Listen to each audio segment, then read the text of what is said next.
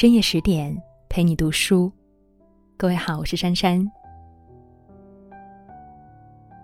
在北京后海的宋庆龄故居里，有两株明开叶荷花，相传这是三百多年前有一位少年公子亲手栽种的。这位公子就是纳兰性德。一六五五年一月十九日，在严寒的北京城，纳兰性德出生了。虽然是雪虐风涛的时节，但纳兰托生的地方好。是当时满族贵族明珠的府中，当然毫无动馁之苦了。他出生之后取名为纳兰承德。这个名字源自《易经》，君子以承德为行。后来因为皇太子取名宝成，为了避讳，改为幸德。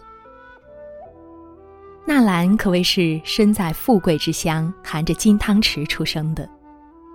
他的父亲纳兰明珠的仕途，在他的有生之年几乎是一路飙升。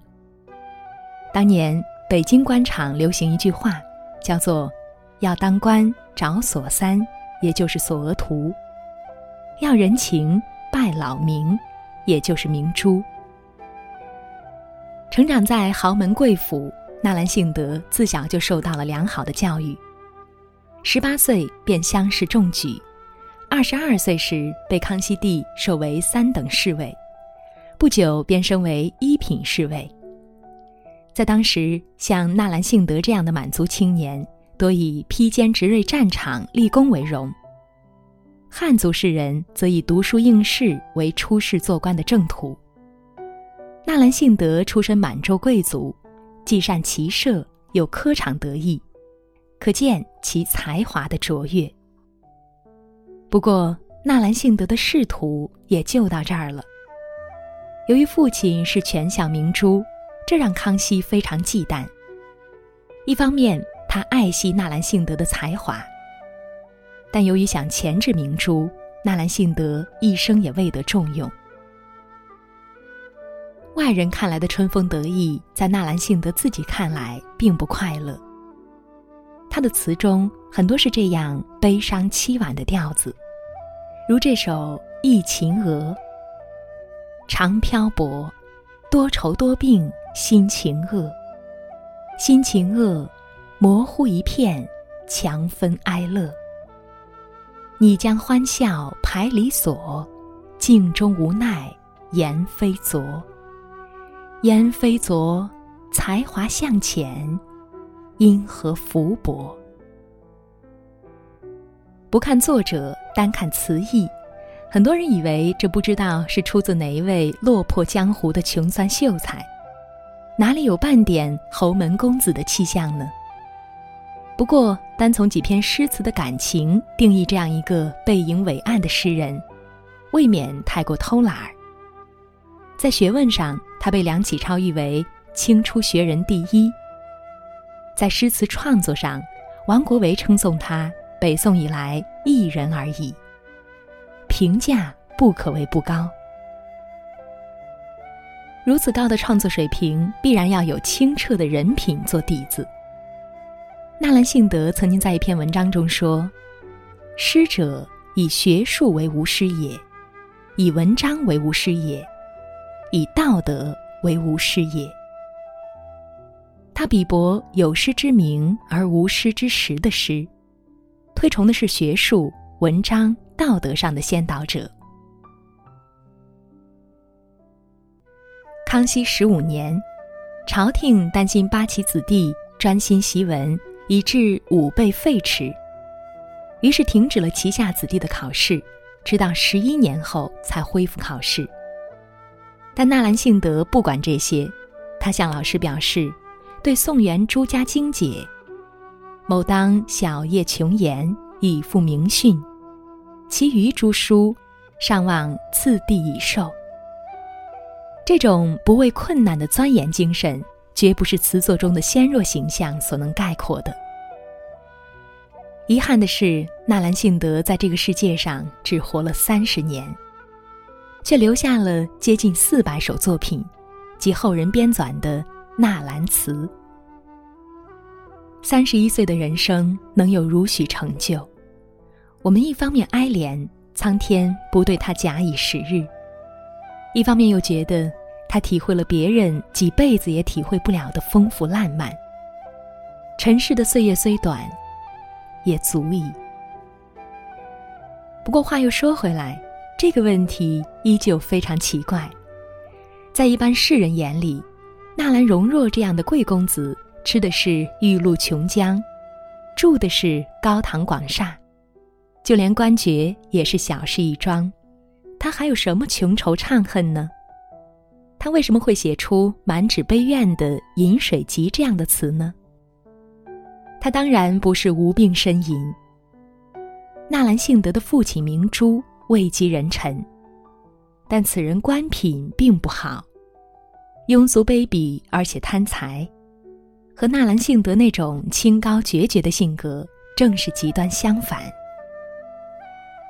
纳兰性德本质上是一个有正义感的读书人，他父亲的所作所为都令他听不惯、看不惯。可是，在封建的压力下，他又能做什么实质性的改变呢？精神上的郁闷，只能让他像《红楼梦》里的贾宝玉一样，更多的。通过词章上的悲苦之声寻求解脱。文章赠命达，愤怒出诗人。纳兰性德的出现，不得不说是中国词坛上的一个奇迹。他虽然是相国公子的身份，却大胆鄙弃了贵族的生活，追求个性的解放和精神的自由。法国的巴尔扎克热衷于做贵族。但他的作品却尖刻地讽刺了贵族。俄罗斯的托尔斯泰是个伯爵，但却走到农民当中。对于有良心的作家，腐朽和衰颓的环境，桎梏不了他们向上和纯洁的心灵。除了不得志之外，这个男人在短短三十年的人生中，还有什么能够激起他积聚的情感呢？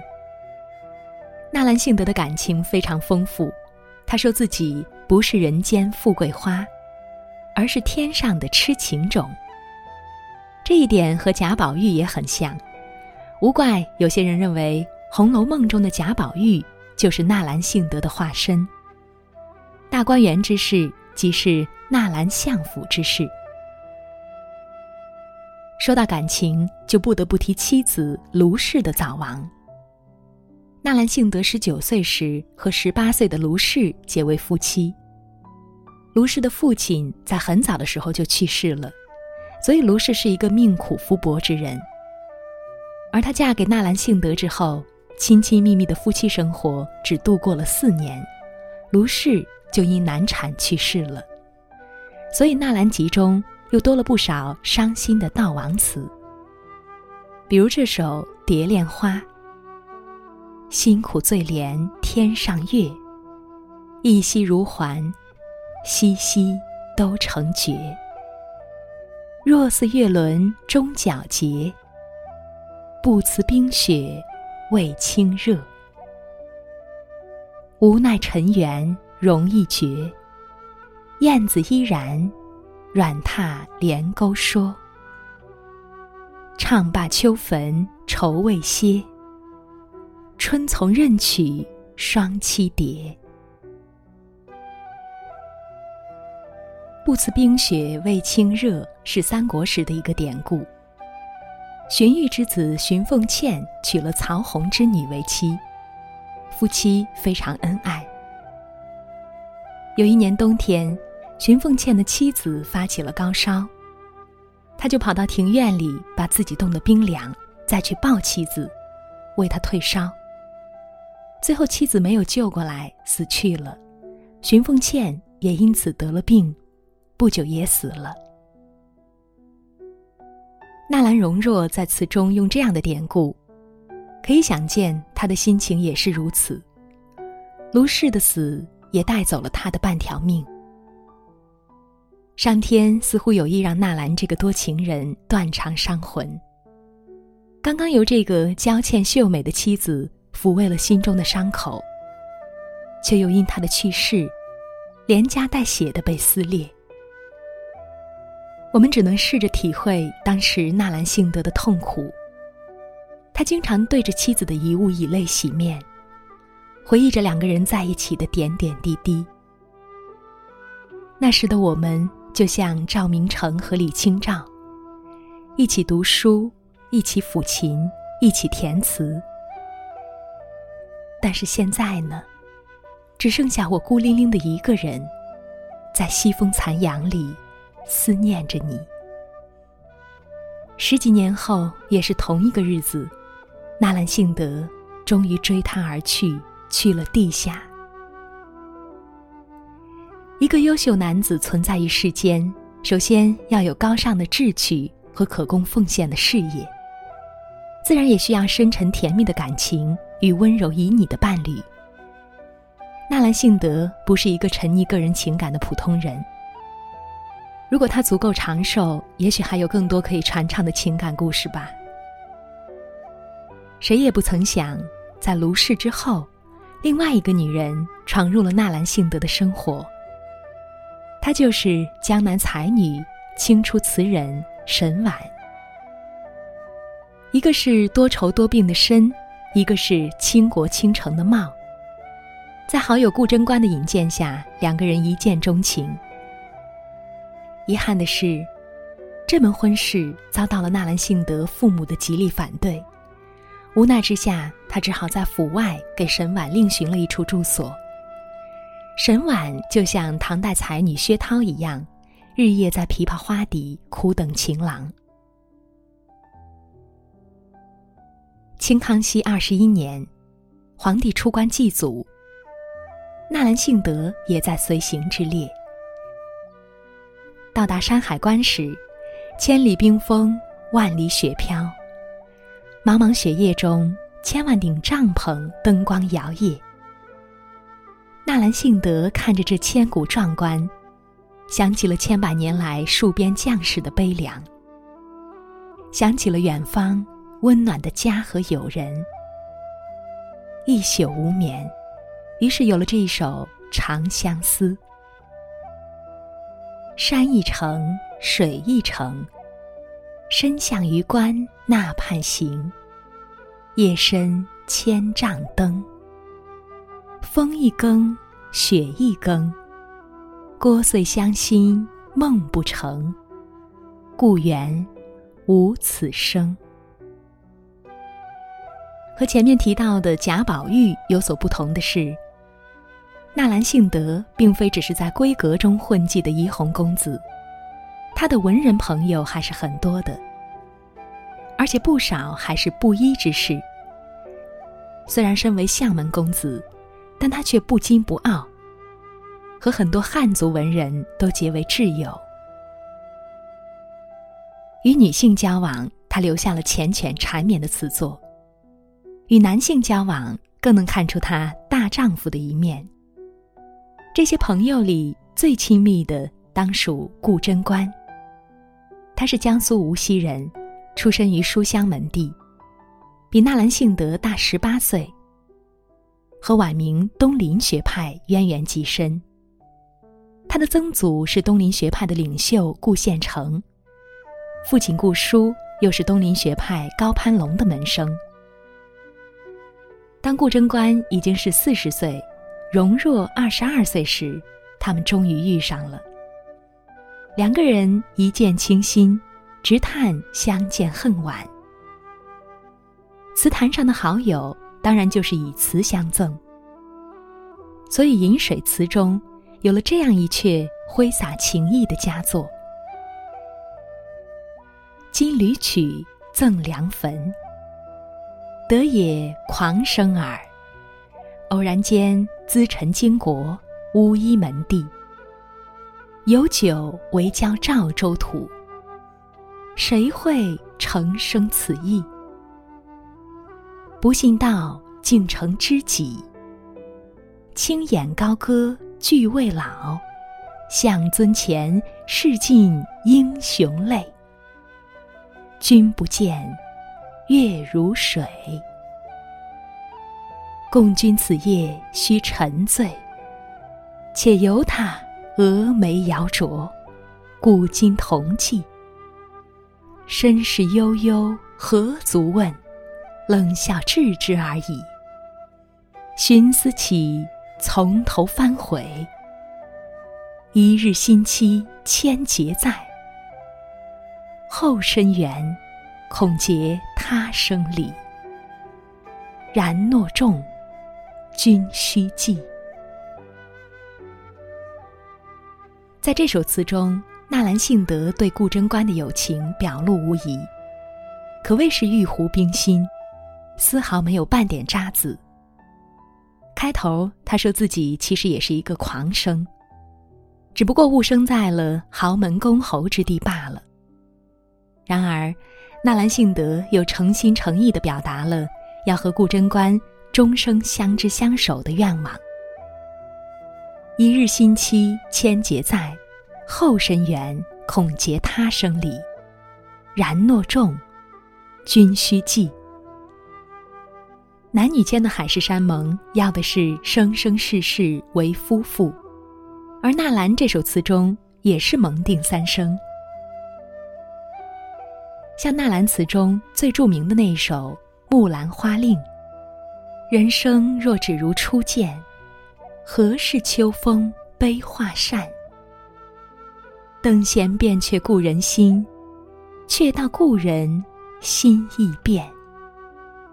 骊山语罢清宵半，泪雨霖铃。”终不怨。何如薄幸锦衣郎，比翼连枝，当日愿。这首词很多人都当作男女情爱中的滋味，却忽视了《木兰辞》这个词牌后面还有小字题目“尼古绝绝词”，见有。也就是说，这也是一首写给友人的词。朋友陪伴纳兰性德走到生命的尽头，直到他得病辞世的前一天，他还在和朋友们一起吟咏作诗。第二天，他就病倒了。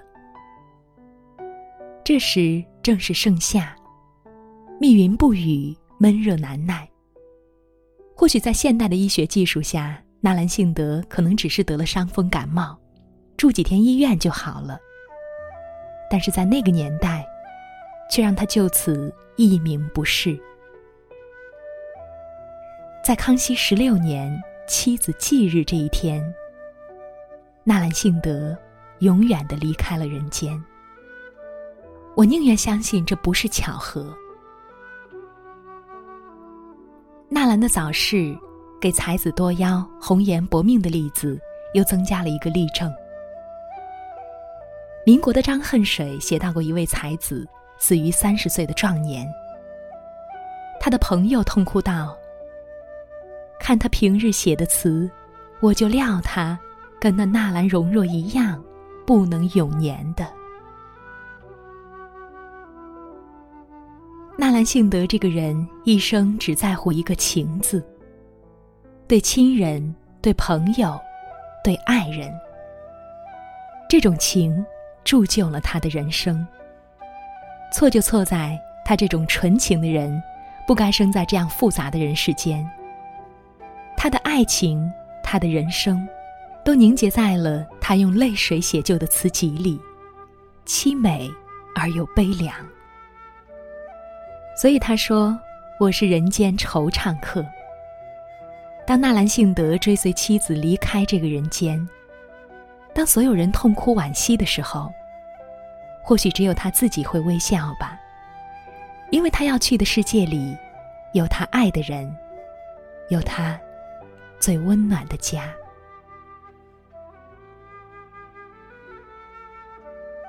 今天的分享就是这样，如果你喜欢今天的文章，别忘了在文末点个赞哦。我是珊珊，如果喜欢我的声音，也欢迎关注我的微信公众号。珊珊夜读，在那里你可以听到我的更多声音，或者查看文章下方的主播简介，了解我的更多信息。今天就是这样，晚安。他盼春永远光亮，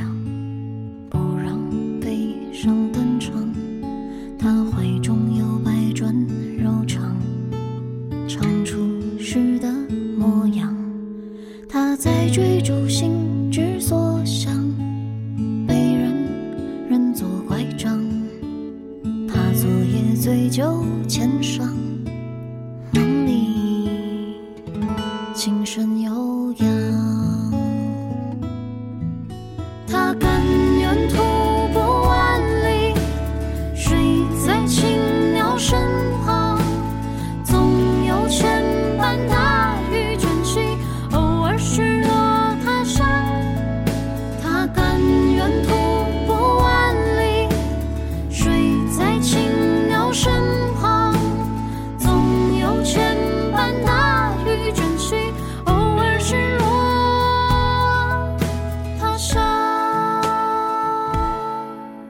他攀春虚荣。